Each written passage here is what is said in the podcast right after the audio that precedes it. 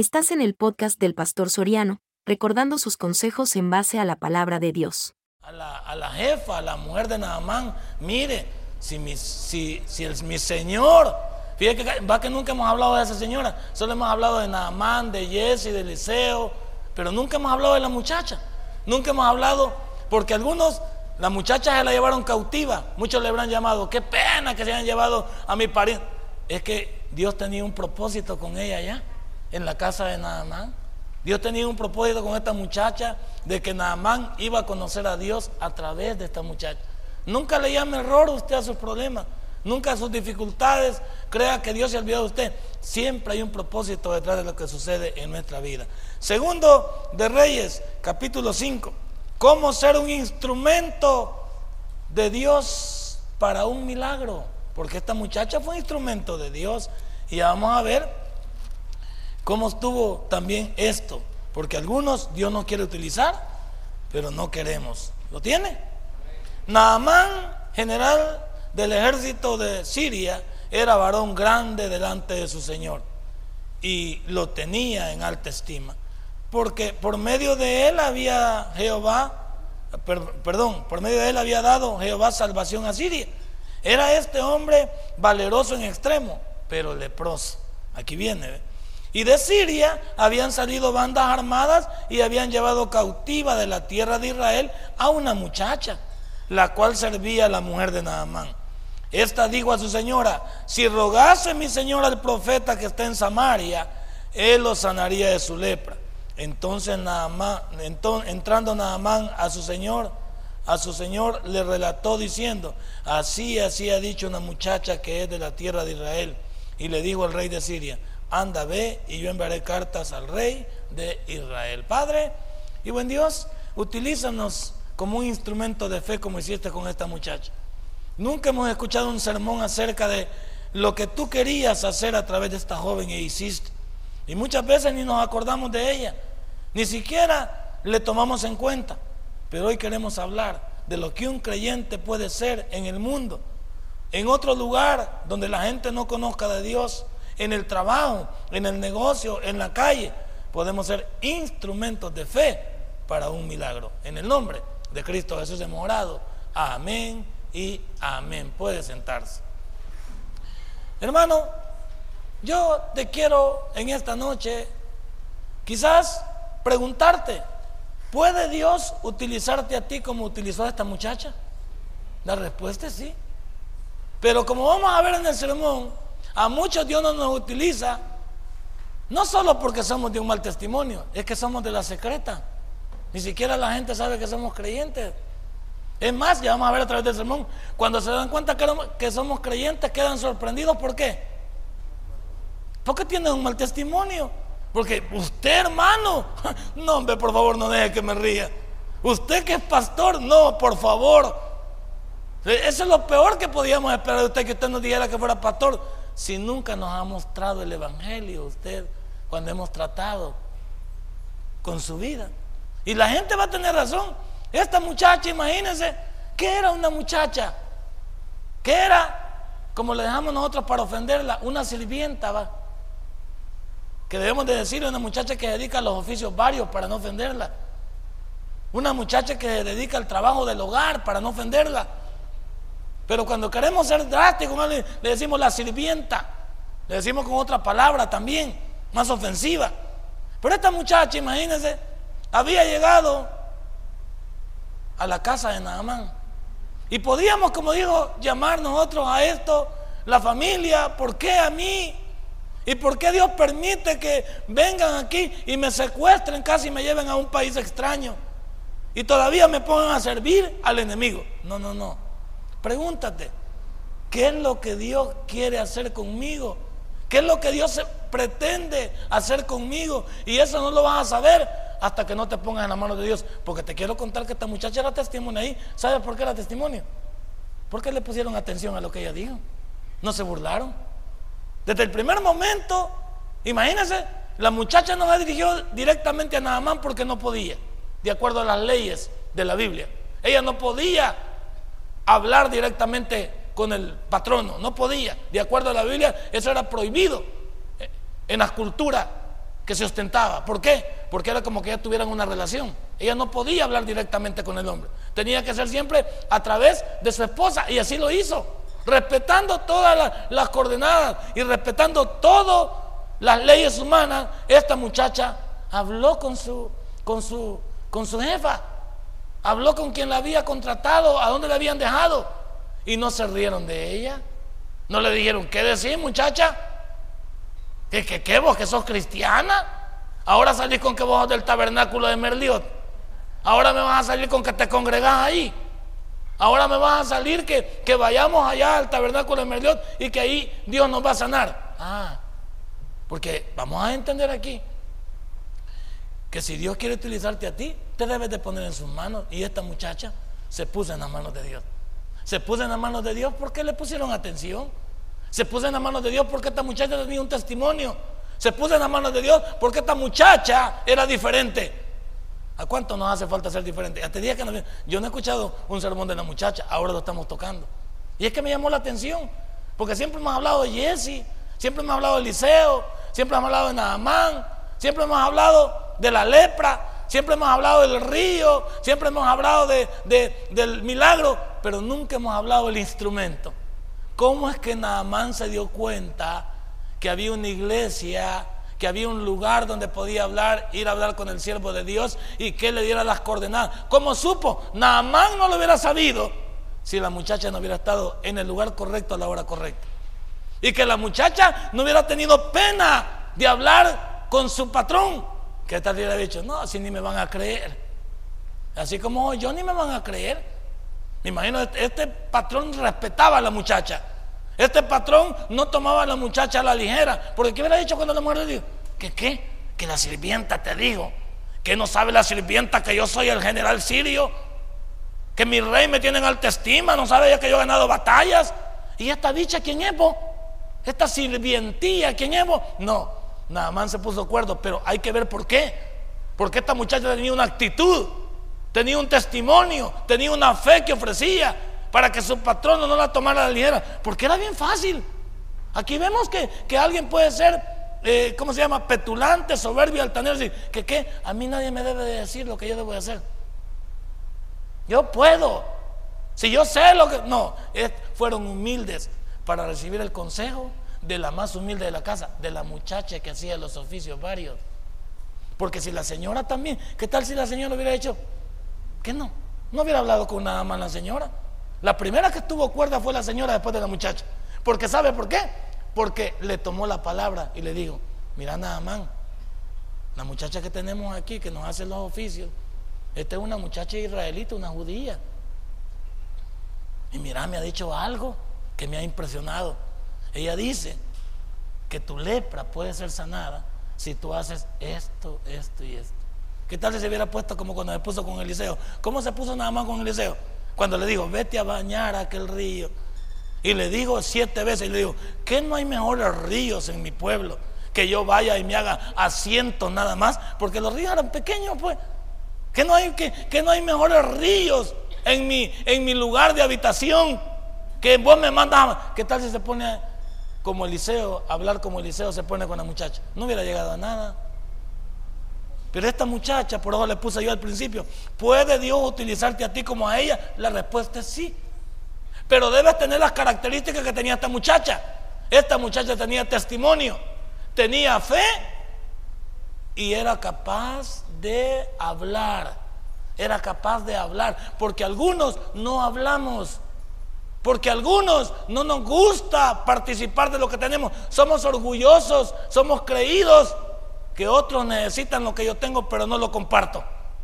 Esta tarde debe haber un llamado de atención para usted y para mí, que lo que tenemos, ¿cuánta gente se va para el infierno y a usted le vale? ¿Cuánta gente se muere y a usted le vale? ¿Cuánta gente, perdón, nos vale porque el pastor debe incluirse aquí? ¿A cuántos nos tiene sin cuidado? ¿Cuántos no hemos entendido? ¿Cuántas, ¿Cuántas cosas pasan en el mundo y nos alegramos de ellas? Sí, está bien que ese viejo se ha ido para el infierno. Imagínate lo que tú dices. Cuando Dios hubiera dicho así, está bueno que Soriana se vaya para el infierno, mejor que se haya ido para allá. Imagínense que Dios se, se expresara así de mí.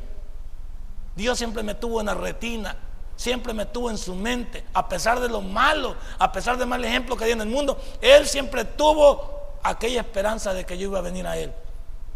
Pero hubo alguien que Dios utilizó. ¿Quién utilizó en mi vida? Les he contado ya muchas veces. A don Delfino Reales. Pues. A él utilizó para que me hablara todos los días, todas las veces y me dijera, regrese al Evangelio, váyale. Y como a mí me parecía ese maestro que era metido, pues.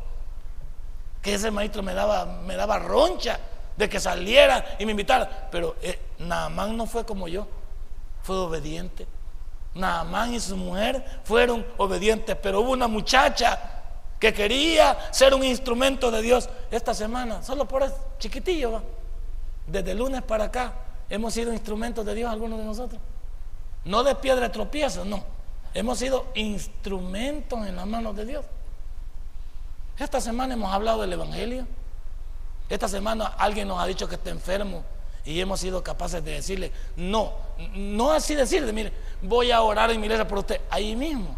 Usted le dice, a la hora de comer, me va a permitir unos momentos orar por usted. Y yo le voy a imponer manos en el nombre del Señor. ¿Qué tal eso? No, mire, yo la voy a llevar a mi pastor. ¿Y qué tiene usted que no tenga el pastor?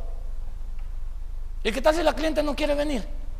Y usted le dice, mire, en, el tiempo de, de, comer, me va a dar unos minutitos para poder leerle un versículo bíblico y quiero orar por usted, quiero imponerle mano. ¿Cuál es el problema? ¿Cuál es el problema? Yo me puedo volver a instrumento, sí, para ganarlo para Cristo también. Mire, en el, en el refrigerador me va a permitir un momento, quiero hablarle acerca con la Biblia y quiero mostrarle el camino para que usted salga. ¿Cuánto pudimos esta semana? ¿Cuántos de esta semana nos fuimos? Ah, pero mire, venga, le voy a contar un chiste, eso sí va. Mire, le voy a contar la última y le voy a contar lo que esta muchacha, la que salió embarazada, aquella secretaria, mire, y fíjese que la fulana anda con el jefe, y fíjese que la sultana, y fíjese que me... Eso sí, ¿cuánto nos gusta ese tipo, ese estilo? Somos capaces o de inyectar, o aquel es malo, o aquel no se lo merece, porque aquel es jefe, porque ¿cuántos cuánto hemos estado esta semana amargados, insolentes y dando un mal testimonio aún como cristianos?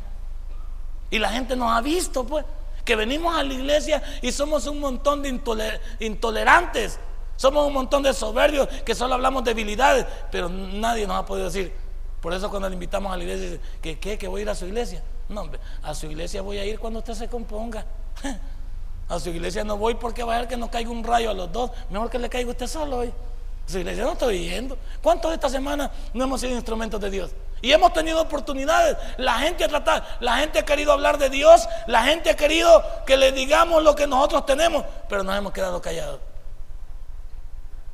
Pero otras cosas, sí, películas, ahí están hablando. A mí me da, me da risa que en las redes sociales, ahí están unos, ya viene rápido y furioso 7. Eso sí, ¿verdad? Ya viene rápido y furioso 7. Eso sí, a mí, a mí me da tristeza que estemos tan afanados en el mundo y que seamos tan débiles en la fe. Todo eso sí, ya va a ver. Y de acuerdo a lo que estoy viendo, pues se va a llenar el cine. Porque queremos ver quién sustituye al que se murió en la serie. Y queremos ver todo eso. Pero la Biblia y no la quiero ver. Ah, no. Ah, no. Ni un texto me puedo. Ni un texto me aprendí. Ah, yo he leído el proverbio, pero a ver. Y yo no he ganado ni un alma esta semana para Cristo. Esta semana ni siquiera he orado, ni por los alimentos. No, pero sí tengo pendiente lo demás. ¿Cuántos tenemos pendiente lo demás? ¿Cuántos tenemos pendiente lo demás? Y estamos enfrascados en lo demás. ¿Y Dios? Si en las redes sociales veo que a todos le prestamos atención en las redes sociales, pero casi nadie se expresa de Dios. Casi nadie, casi nadie dice, hermanos, aquí les dejo este texto, ve Hermanos, aquí, mire, yo me congrego en Ciudad Merliot, lleguen a mi iglesia. No oigo, fíjese. Búsquenos, nosotros estamos ubicados en calle del Pedregal, número 14 y 15, frente a Funter. Y si quieren, yo los puedo llevar. Díganme dónde los paso a recoger. Y si quieren también, yo los voy a esperar. Vénganse conmigo, les voy a invitar un cafecito o un pan. No, al Mr. Donald los quiere llevar. Para seguir la chambrología, para seguir, para seguir la dinámica. ¿Y la iglesia? ¿Cuántos, ¿Cuántos no conocen dónde nos congregamos? ¿Cuántos no conocen dónde viene usted cada vez que se desaparece? ¿Cuántos no conocen, ni, sus parientes, ni sus parientes conocen dónde viene? ¿Cuántos no promovemos el Evangelio? Esta muchacha se le notaba que era diferente. Por eso yo decía, ¿qué? Porque lo primero que hago es buscar el texto. Y después me pongo a imaginar el título que le puedo poner. Decía, ¿cómo le pongo este sermón? Si esta muchacha nunca he oído que se hable, ¿cómo le pongo el sermón? Y se me vino, ah, esta muchacha fue el enlace para que este hombre fuera sanado. Entonces fue un instrumento de fe para que ocurriese un milagro. Eso fue. Eso fue. Pero yo soy un instrumento de fe. No lo sé. Porque esta semana no he podido dar. Esta semana no he dado paso a mi cristianismo. Y los que me ven a través del internet también. ¿Ha sido usted un enlace para que las personas conozcan de Dios? ¿Ha sido usted un enlace para que las personas quieran acercarse a Dios? ¿O hemos sido gente que hemos corrido a las personas de Dios? Hay gente, oigan hermano, si esta muchacha hubiera sido igual, hay gente que nunca vendrá a las iglesias porque nosotros no somos buen testimonio. Nunca vendrán a una iglesia. Nunca. ¿Sabe por qué? Para ser como usted mejor no voy. Para, para, comportarme como usted, para vivir como usted, mejor no voy. Y tienen razón, no se enoje. Por ahí, por ahí hay un señor Fíjese lo que pasó con este señor. Este señor sí. Imagínense que fue al tabernáculo bíblico central. Y fue al tabernáculo porque estaba fregado de la, de la columna vertebral. Y fue al tabernáculo para pedir un milagro. Y se estuvo como grabando como seis meses. Y se involucró a predicar en, en los buses, se involucró a andar en, la iglesia y todo. Y mire, mire, mire lo que es. Dios lo sanó de la columna. Lo sanó de la columna. Hoy me cuenta un amigo, un amigo que lo conoce, que hoy él ya no va al tabernáculo, sino que hoy hoy es esotérico. Y dice él que del tabernáculo no quiere saber nada ni de la Biblia, porque la Biblia no es la palabra de Dios y habla peste de la Biblia. Entonces le dice mi amigo, le dice mi hermano, pero Dios te sanó en el tabernáculo. No, Dios no me ha sanado. Yo te quiero contar que de acuerdo a mi mente, a lo que tengo aquí, yo llamé el milagro y me apropié de él. Pero no ha sido Dios quien me ha sanado, he sido yo a través de pensar positivo y de traer a mi vida el milagro que yo necesitaba. Y ya no quiero nada con Dios. No quiero nada con Dios. Los, pastores son aquí, dice él, y, le dice a mi hermano, no hable así usted. ¿Por qué fue usted a la iglesia? Usted fue a la iglesia porque necesitaba un milagro y Dios ha obrado en usted y mire cómo se expresa. Ahora, la pregunta del millón es, ¿qué desvirtuó a este caballero para odiar tanto el Evangelio? ¿Será que algunos nos atravesamos en su vida y le dimos mal testimonio? Puede ser. Puede ser que alguien dentro de la iglesia no le sirvió de buen testimonio y lo perdió. Porque hay muchos nos reunimos hay muchos nos hacemos amigos de otros que andan más peores que nosotros y nos extradían de la fe, nos extradían del evangelio. ¿Qué tal si este señor se desubicó? Como aquel que le dije yo, esto es un alumno que tú lo conoces, Ronald, lo tuve en profecía. Su papá llegó igual al tabernáculo. Un siervo, ya recogió ofrenda, ya casi era diácono. Y de repente comenzó a escribir acerca del ángel Gabriel, que el ángel Gabriel era más grande que Dios y comenzó a hacer libros. Y ahora ya no es cristiano. Ahora se dedica a hacer oraciones al ángel Gabriel. Porque el ángel Gabriel es Dios. ¿Y cómo se extravió? Porque hubo alguien que le habló. Porque hubo alguien que llegó. Esta muchacha no se dejó sugestionar. Llegó a Siria, un pueblo que no era de Dios, y mantuvo su cristianismo. Sí, eso es lo que me llega de esta muchacha. Que no estaba en Israel, estaba en Siria y la habían llevado cautiva pero ella mantuvo su fe intacta, ¿sí o no? Saber que a la muchacha la veían orar por sus alimentos, la veían orar por sus días, se levantaba, quizás la veían a ella que le gustaba leer, le encantaba estar, porque póngase a imaginar, era la persona que hacía los oficios varios en, en Siria. ¿Y cómo sabía que Eliseo estaba en Israel? ¿Cómo le había llegado ahí el flash? De que había un siervo de Dios allá en Israel. No, ella la mandó, pues. ¿Cómo es que sabía de que había un hombre de Dios? ¿Cómo sabía ella? Es que ella estaba interesada en el Evangelio.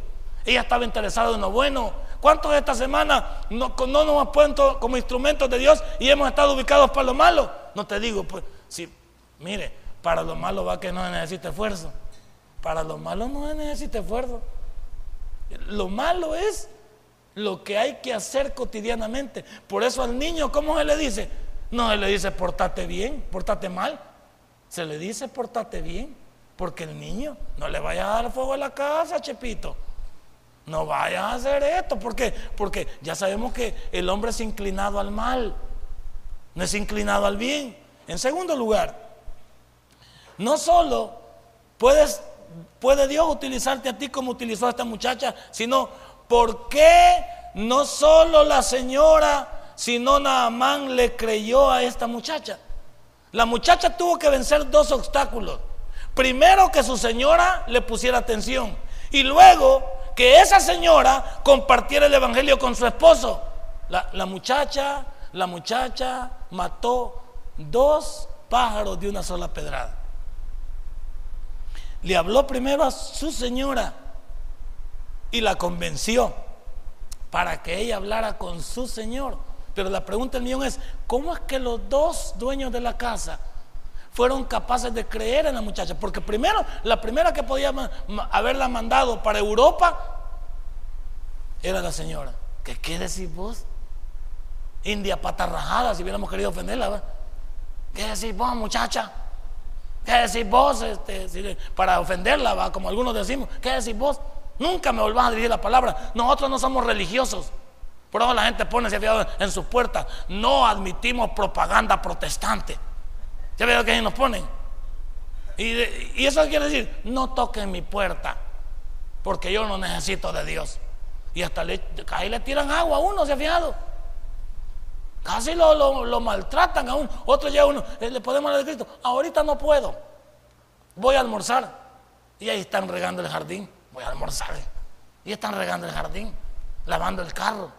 Ahorita no tengo tiempo para que usted me hable. Como que si lo que le fuéramos a hablar fuera algo malo, pues. Así como que si lo que le fuéramos a mal le dañara. Esta muchacha rompió los esquemas, convenció a su señora. Y la otra era que la señora le hablara a Naamán y Naamán aceptara lo que la muchacha dijo. ¿Sabe por qué? Porque está bien que entre mujeres se entendieron, va. Pero ya que la, mujer le ha dicho a su esposo, fíjate que la sirvienta me dijo que si tú vas a Israel, ahí hay un siervo de Dios que te puede sanar.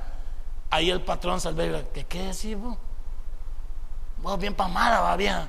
¿Qué andas poniendo casa tarantada, vos? Yo, pero no, no, te andes metiendo con la chuma. No andas acercando con ella, la mujer, la gente que tener la distancia. No te, no, no te quiero volver hablando con ella.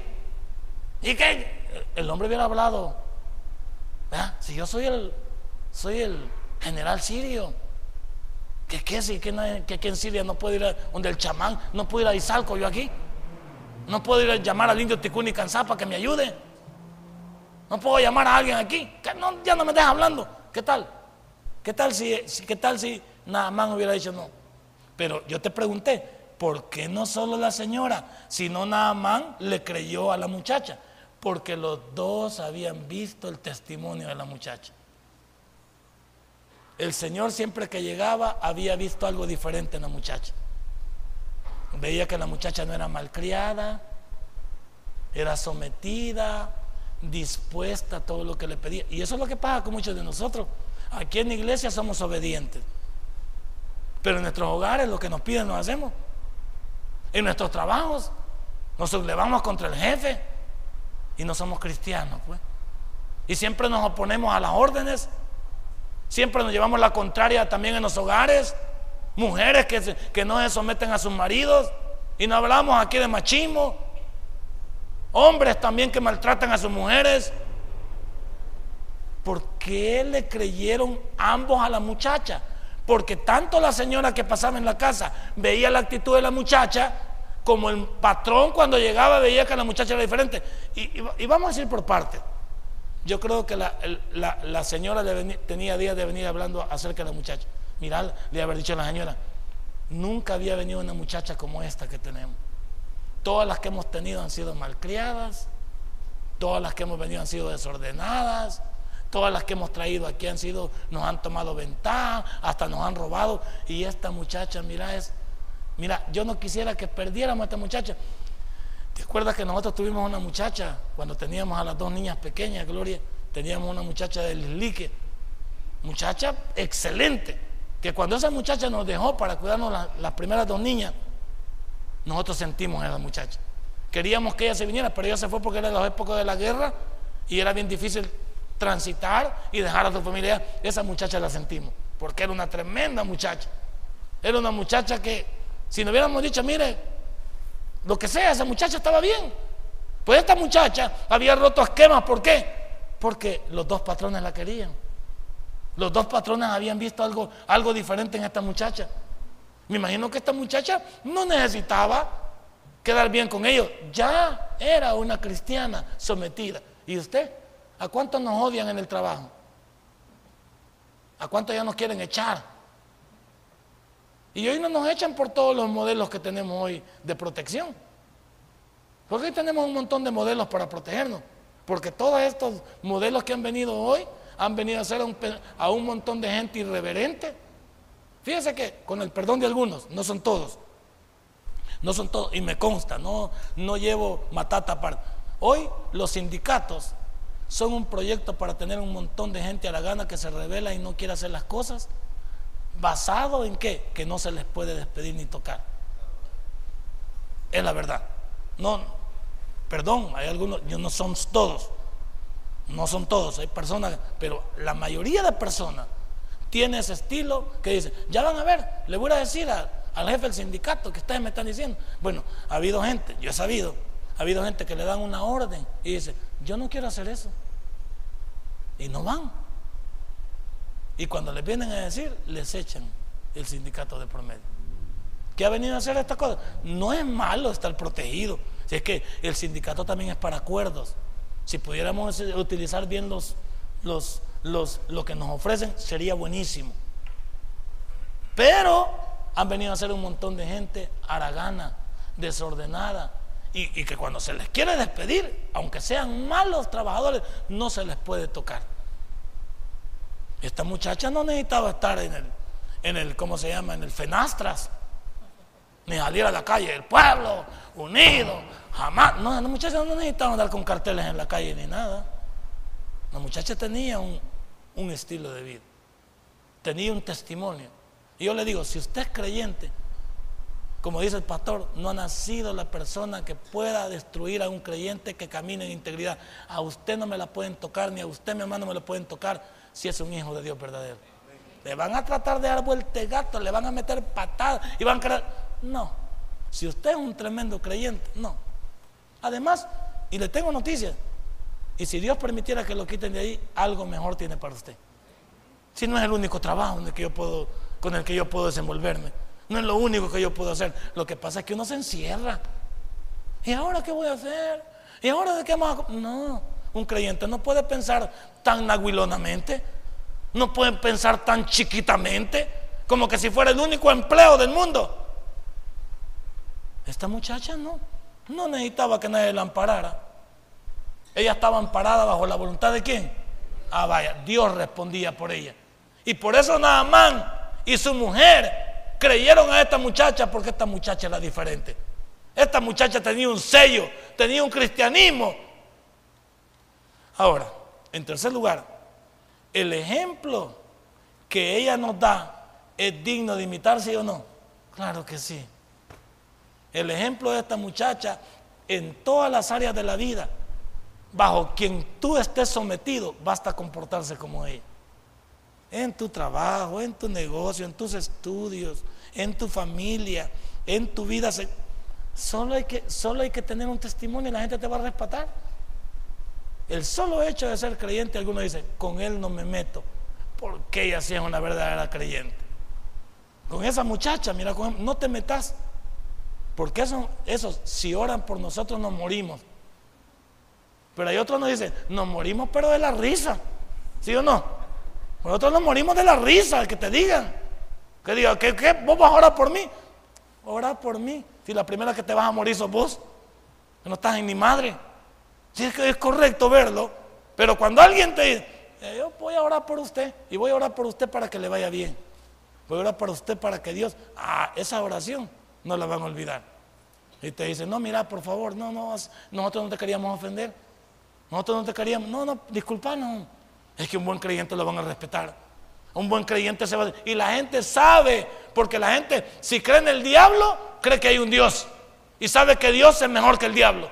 Pero los creyentes no tenemos que tener temor. El ejemplo que ella nos da es digno de imitar. Hay algunos que, quieran o no quieran, nos tienen envidia porque nos ven diferentes. Y nos dicen, no, no, con, con usted no, qué bueno. No, con usted no, qué bueno. Y van a terminar respetándonos. ¿Por qué? Porque el respeto no te lo ganas tú, te lo da Dios a través de lo que tú eres. Nunca andes levantando las manos mucho, ni llamando la atención. Tu testimonio llama la atención. Tu vida espiritual llama la atención. No necesitas decir tú y eres creyente. Sabes que tú no necesitas decir que, que eres creyente. La gente ya lo notó. ¿Sabe qué dice esta fulana? Esta no le gusta andar en relajos. Esta si le ofrece algo. No, yo, yo más me creo que esta muchacha está yendo a una iglesia. O pertenece a una, a una de esas iglesias raras, dicen ellos. Esta pertenece o esta pertenece a una de esas iglesias donde les han lavado el coco. Sí, porque también ellos lo tienen cochino. También a ellos hay que lavárselo. Si ellos no lo dicen, no, esta, esta, ah, eh, ellos saben. Yo no necesito decir que soy creyente para que la gente note que soy creyente. La gente ya lo notó en mi manera de hablar, ¿va? ¿Sí o no? Pero yo soy un gran plebe, un gran desbocado, un gran altanero, un gran malcriado. Y después salgo con que soy pastor del tabernáculo bíblico, bautista, amigos de Israel. Y dice la gente, nosotros pensábamos que usted era el pastor, pero del Babalú. O sea, pero no de aquí, pues, porque usted pensé que tenía otras ovejas. No que tiene esas ovejas. ¿A cuántos tendré enganchado usted? Me dirán a mí. Y tienen toda la razón del mundo. Yo no me debo molestar por eso. Que soy un gran malcriado y después salgo con que soy hermano. Y la gente dice, si usted no me lo dice, no lo creo. Si usted no me lo dice, no me río. No, esta muchacha tenía un ejemplo que ella nos da y es digno de imitar. Pero muchos no, muchos nos gusta imitar a la chusma imitar al malcriado, imitar al insolente, nos hacemos al lado del, del, que está pujando por lo malo. No, hombre, por favor, ve a esta muchacha que en el capítulo 5 del libro de, de Segundo de Reyes era diferente y nunca se ha hablado de ella. Nunca hemos tocado ese tema y hoy sí lo estamos tocando. En primer lugar, aquí comienza mi sermón. La importancia de un testimonio. Mira el versículo 2. Y de Siria habían salido bandas armadas y habían llevado cautiva de la tierra de Israel a una muchacha, la cual servía a la mujer de Naamán. Aquí comenzaron a conocer a esa muchacha. Que esta muchacha tenía un testimonio. Desde que la vieron entrar a su casa, vieron que esta muchacha era diferente. Vieron que su actitud, su trabajo, su comportamiento, su manera de expresarse era diferente. ¿Y a qué patrono no le va a gustar? ¿Y a qué persona no le gusta tratar con personas que son respetuosas? Con personas que son llevaderas, con personas que, son, eh, que toman en cuenta a los demás. No era casualidad que esta muchacha haya sido llevada cautiva. Muchos le hubieran llamado a esto error yo le llamo propósito de Dios. El día que se llevaron a esta muchacha cautiva, Dios sabía que adelante iba a estar Naamán para poder ayudarlo. ¿Se acuerda cuando Dios pasó por, por Samaria? ¿A dónde se fue Dios? No se fue de paso. ¿A dónde se fue? A un pozo. ¿Quién iba a llegar ahí? La samaritana. Porque los judíos no entraban a Samaria porque se contaminaban. Y cuando ella lo oyó, ¿cómo conoció la muchacha a Jesús? Por su manera de hablar de entrada. ¿O no lo conoció por eso? ¿Qué le dijo? Me parece que tú eres. Así es. ¿Y usted cómo lo entiende cuando la gran palabrota que decimos? Me parece que tú eres diabólico. Así va, ahí nos dicen, va.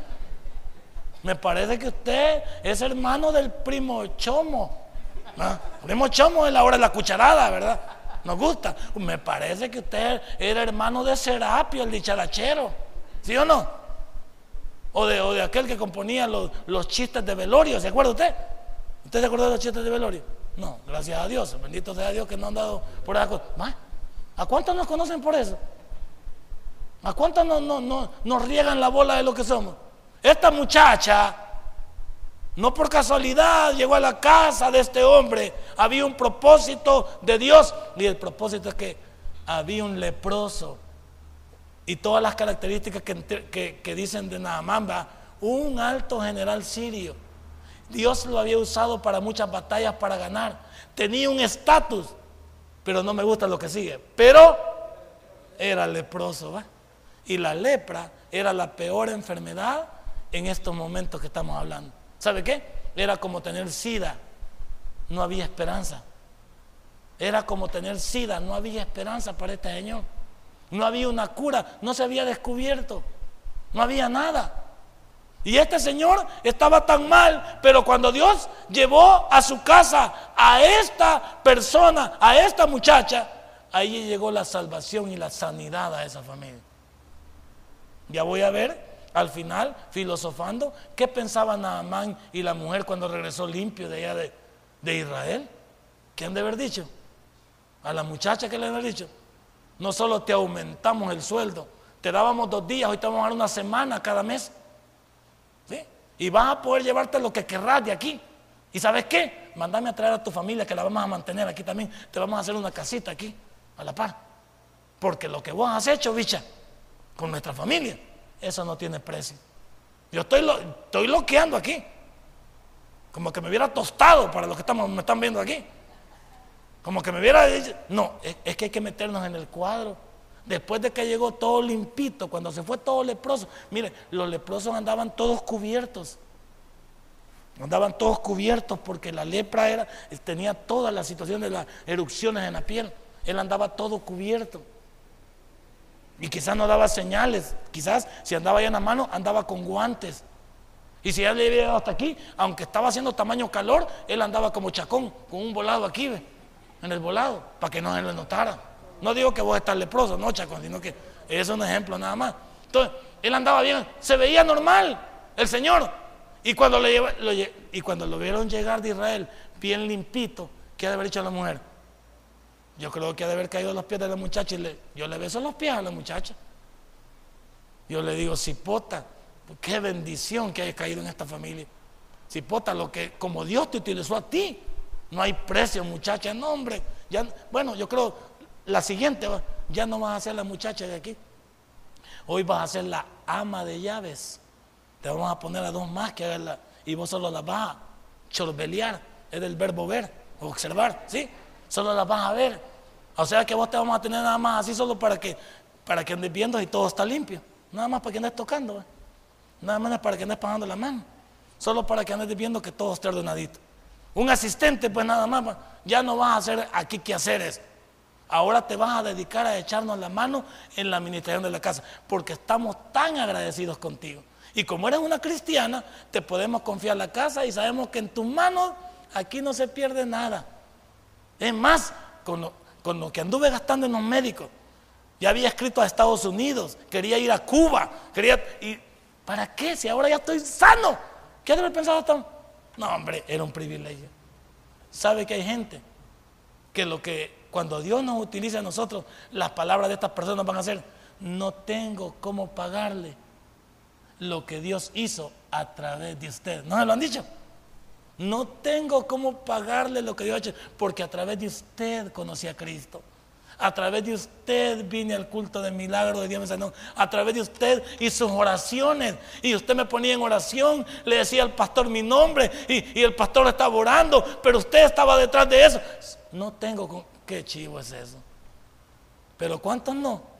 Mire Señor, apártese de mí, por favor. Que usted es hermano de mala suerte. Por favor, con usted no quiero nada. Estamos pasando, estamos pensando en cancelarla. Porque usted desde que ha venido aquí, todo se marchita. Ya no hay nada que nazca. Usted de plano que no sale nada. No, esta muchacha tenía un testimonio y tenía una situación que era de bendición. ¿Qué le hacía diferente a la muchacha? En un lugar que no era de donde ella era, sino que ella era, era una esclava, era. Eso es lo que ella era, una esclava. ¿Y qué hacía diferente a esta muchacha? El Dios que tenía dentro de su vida. Notaron como José, que llegó a la, casa, a la casa de Potifar y la casa comenzó a prosperar. Que hasta la señora se fijó en el bicho. Pues. Cuando era esclavo y andaba todo rayado y todo chuco, nadie, nadie le hacía caso a José. Ahora que lo veían bien tirado, porque ya era, que era ya José en la casa de, la, de la, perdón, era el encargado. E, era, ¿cómo se llama? El, el mayordomo era. Era el mayordomo. El mayordomo es el que cuida todo y puede ser todo lo del, lo del cliente. Sí, todo lo de él puede utilizar. Un mayordomo en Europa le dejan una casa, le dejan los carros y él puede utilizarlos, calentarlos, llevarlos al mercado, puede, tiene su propio lugar, eh, utiliza la casa, puede comer lo que quiera. Solo le va a hablar el jefe cuando va a llegar. A tenerme listo todo que esta semana llego. Y el mayordomo tiene todo. José era mayordomo. Y, y cuando era mayordomo y la muchacha ya lo vio bien tiradito, bien trajeadito, porque era mayordomo y todo. Hasta la vieja le comenzó a poner el ojo. Le cayó una bendición extra, pero diabólica, José. ¿Por qué? Porque, ¿Qué hubiera dicho usted? ¿Qué hubiera dicho usted? Dios como me quiere, que hasta mujer me quiere dar, pues. ¿Eh? Porque lo andaba cuenteando la señora ahí. Josecito, aquí estoy, mi chichi. Ven para acá, Josecito. ¿Qué hubiéramos hecho nosotros? Ronaldito, porque así dicen las mujeres siempre, ¿no? Él se llama Ronald, pero para caerle bien, Ronaldito. Y fingiendo la voz, Ronald. Ay, y ya con eso le, le patatea a este todo el volado, le zamaquea todo el cuerpo. Y se acuerda que lo está esperando la mujer allá a perder. Como Dios me ama, hágase su voluntad. O sea, John nunca se va a oponer. Pero José no. Mire José el testimonio que dio en esa casa. Por ser no violador fue a pagar a la cárcel. Aquí el violador de Merliot era el violador, pero este no. Este no era el violador, pero fue para la cárcel. Y en la cárcel también prosperó. Porque cuando alguien es un hijo de Dios, donde quiera que vaya, como dicen, como dicen en mi pueblo, el que es perico, donde quiera es verde, papá. ¿ah? Y donde quiera vuela. ¿Sí? Y donde quiera picotea también. Donde quiera. ¿Cuántos de nosotros? ¿Qué hacía diferente a esta muchacha? Que tenía un testimonio que era diferente, es hacía diferente de que su cristianismo. en segundo lugar, no solo la importancia de un testimonio, sino no escondió su fe. No andaba, no andaba ya escondiendo que iba al tabernáculo y no iba. ¿Sí? Como usted que le dice, ¿y para dónde vas? Ya vengo. No quiere decir para dónde va. Ya vengo, espérenme más noche pero no dice dónde, dónde, quiere irse, fijado. Bueno, ¿y, por qué tanta tu salida? Pues? Ah, ustedes esperen. ¿Y a qué va el tabernáculo? Ah, yo ahí voy a ver, hombre, ahorita, cálmense. Estoy yendo a ver a ver qué dice el negrito ese, que es el pastor de ese tabernáculo. Ahí llego a ver a ver qué, a ver qué habla, sus debilidades que él dice. Es que ahí me estoy llegando a congregar yo, pero estoy yendo a guachar nada más. Estoy yendo a ver. Si es bicho, ahí hay una bicha que me gusta, estoy yendo a talonearla. Y si, es, y si es bicha también, ahí hay un bicho que me gusta, también estoy yendo a talonearlo. Y si hay unos hermanos que tenemos por aquí que somos prestamistas o nos gusta andar prestando o nos gusta andar haciendo trampas, también venimos a la iglesia a ver qué agarramos, pues. Como dicen en, mi pueblo, a ver qué tontito se descuida y le caemos encima. Esta muchacha no escondió su fe. Quizás desde que llegó a, la casita digo, yo me congrego en Ciudad Merliot. No como cuando preguntan, ¿de, qué religión es usted? Y pone ahí, yo soy católica, pone ahí usted, va para... Porque si no, no la contratan. Miedo tiene uno. A mí de un colegio me dijeron que mis hijas no podían estudiar ahí porque era católico. Y cuando me pusieron, ¿usted de qué religión es? Yo le puse, soy cristiano evangélico. Y me mandó a llamar el padre. Y me dijo, mire, ¿sabía que aquí nosotros los que vienen aquí se someten a lo que aquí hacemos. Sí, le dije yo. Siempre que no contamine la fe de mi familia. ¿Usted puede asistir a la escuela de padres? Sí. ¿Usted puede ir a los... sí, yo puedo ir. Solo que nosotros tenemos una fe. Nosotros vamos a respetar todo, aquí los horarios, todo lo que ustedes digan. Y si no contramina con mi fe, no hay ningún problema. ¿Hay algún problema, padre? No, me dijo. Su hija puede. Y me, y me, admitieron a hija en el Exal, el ex Don Bosco. Que es puro católico, papá. Y me admitieron a mi hija ahí. Porque yo nunca escondí mi fe. No, ay, para que. Y, si te preguntan qué sos, ¿qué vas a decir? ¿Qué voy a decir, pues? ¿Por qué andas preguntando eso? Si me preguntan qué soy, soy, soy cristiano evangélico.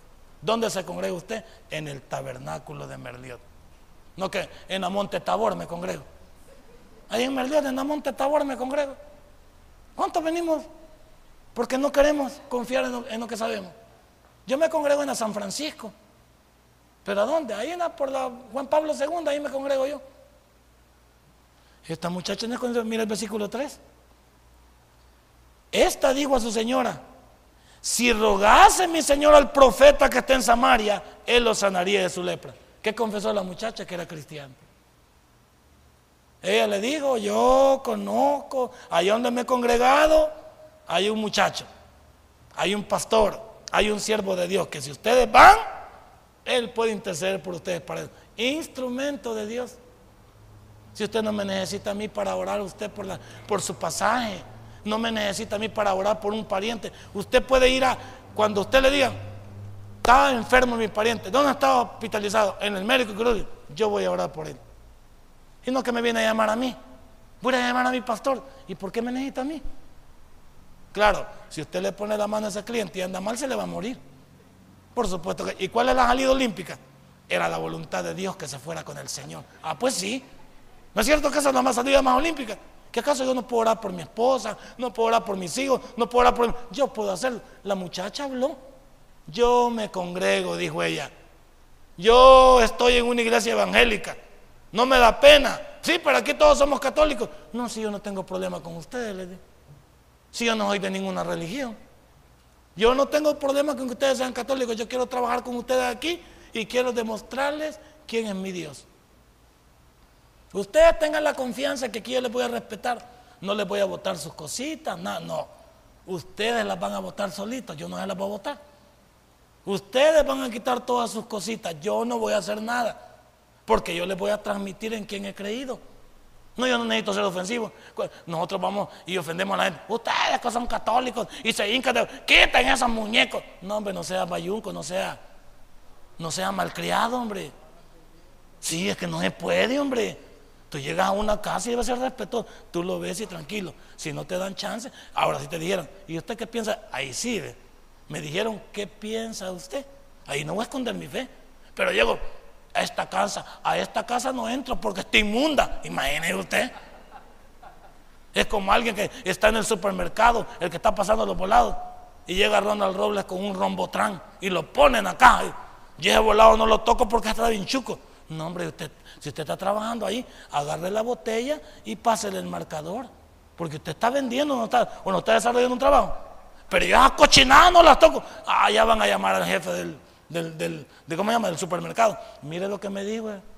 esta ingrata que está aquí.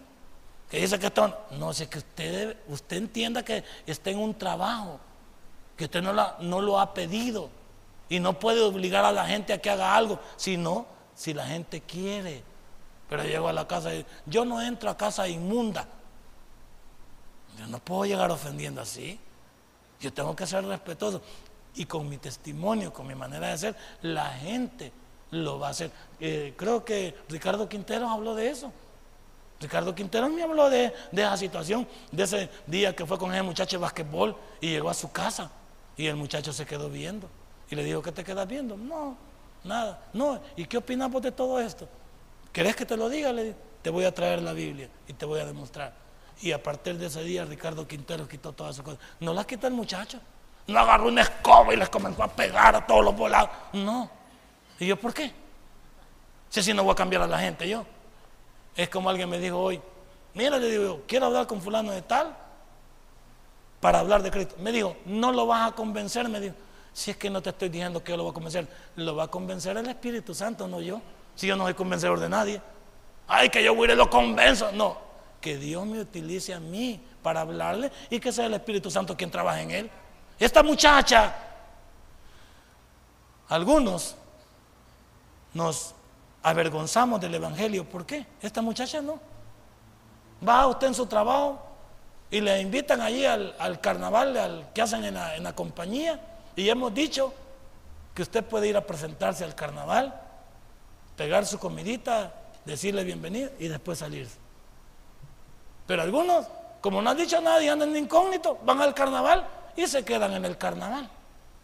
Y andan moviendo el cuchumbo ahí también y, andan echándose la cervecita y todo. No, y, y van a y, y, sale, el lunes sale diciendo que era de la bautista. ¿Y sabe qué dice? Y que tu pastor chupa ahí también. Y que tu pastor se da los toques ahí también. Si así es, si mira, si así como te congregamos en esa iglesia, está bueno que yo vaya. Porque de esas iglesias me gustan a mí, mira. Porque si, ahí se vale todo, esas son las iglesias que a mí me llegan. ¿Cuál es la sensación que usted manda a esas personas cuando lo ven comportando así? Que la iglesia no es nada, que aquí todo se vale, porque como usted lo hace, ¿ah? como usted todo lo hace, ¿qué, ¿qué, vale el problema? ¿Y qué puede decir usted a la gente? Nada. Como aquel muchacho que le dije yo que tenía, quizás no voy a terminar el sermón, pero ¿qué voy a terminar con eso? Yo trabajaba en Acopat, ¿se acuerda que le conté? y tenía un asistente, lo había sacado de retorno. Y le dije yo, mira, yo soy pastor, no me voy a hacer mal, te voy a poner para que me vayas a ver allá un ratito las cuentas, que me tengas ahí los inventarios y todo. Y sí me dijo, y, lo presenté con los, todos los, los, socios y les dije, aquí va a estar este muchacho, va a ser mi asistente. Y me preguntaron, ¿y él es cristiano igual que usted? Sí, él es cristiano. Pues un buen día, el 31 de diciembre, pues invitaron al licenciado, el licenciado soy yo, e invitaron también al, allí al asistente. Y los dos fuimos. Yo le dije, tened cuidado, cuando yo me vaya inmediatamente salí detrás de mí, para que nos vayamos juntos. No quiero que te vayas a quedar, porque van a patear el alambre. Entonces, pues yo llegué y ahí pues lo invitan a uno, mandaron a la secretaria que bailamos licenciado, porque no me decían pastor sino que por la política siempre, pero ya sabían que era pastor, pero la palabra es licenciado para meterme en humano. ¿Bailamos licenciado? No, no, yo no bailo. Y usted dice, no, no problema, yo ahorita voy a echarme mi comidita porque la comida está rica. Esa comida está sacrificada a los ídolos. No, me cayó bien yo. Me la fulé ahí lo que me habían puesto la ternerita y todo. Y ya cuando estábamos para ahí, le digo, le digo al muchacho, hey, eh, yo ya me voy. Eh, ya lo sigo, licenciado, me dijo él. Pero no me siguió. Entonces yo, como lo esperé como 10 minutos y no salía, dije yo, bueno, que se quede este dumbo. Yo me voy ahorita con mi carro y me fui. El lunes la gran bola. Mire, me dijo el, socio, que era de mano Zuleta, que aquí se congregaba. Mire, me dice, que usted le ha enseñado a bailar a este muchacho. Viera, me dijo.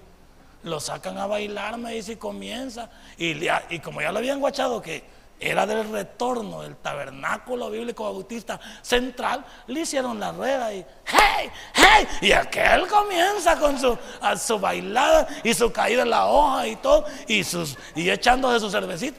Y me dijo, viera este muchacho que bailarín es, me dijo. Y ladrillo seco, me dijo, porque tomaba y tomaba y no se embolaba, me Viera este muchacho, me dijo, es bien alegre, me dijo, bien pispireto. ¿Y qué le dije yo? Fíjate cómo nos has dejado en el testimonio aquí. Todos van a pensar que somos iguales. Así es que desde este momento lo siento mucho. Vos no podés seguir siendo mi asistente. Porque nos ha botado el testimonio. No, pero pastor, a usted le falta amor. Es que te lo dije. Vámonos. Porque vas a patear el alambre. Y ahora mira, toda la bola era, desde que llegaba, ya todos los comentarios eran, callen que viene el licenciado a ver qué dice el discípulo. Ahí sí va, a ver qué dice el discípulo. Él no sabe todavía lo que ha pasado. Pero ya estaba la murmura, el mal testimonio del muchacho. ¿Cuántos damos mal testimonio?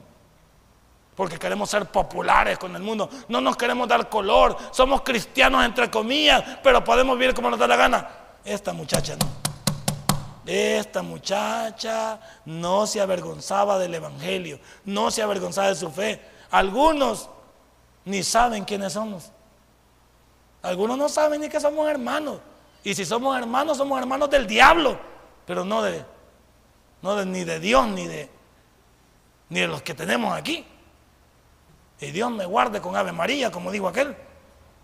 ¿Cuántos saben que, cuántos cuando saben que tú eres cristiano, se sorprenden. ¿Por qué se sorprenden? No se sorprenden porque dicen, ¿qué muchacho es cristiano? Dice, uy, usted es cristiano. Si me lo dice, no lo creo. Permítame reírme de usted, porque usted es cristiano, pero de los modernos. Usted es cristiano de los famosos, de los peligrosos. Ustedes, sí, usted de aquellos que Dios guarde, ya no nos visite, por favor. Dios nos quiere en esta noche como esta muchacha.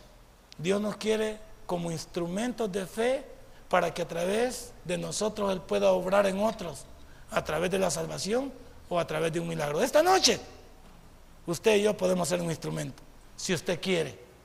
Pero si usted no quiere, Dios no se opone también. Siga su vida, porque si usted cree que así como está está bien, que Dios lo bendiga. Denle un fuerte aplauso a nuestro Dios. Vamos a recoger nuestros diezmos, nuestras ofrendas. Si este mensaje ha impactado tu vida, puedes visitarnos y también puedes buscarnos en Facebook como Tabernáculo Ciudad Merliot. Sigue con nosotros con el siguiente podcast.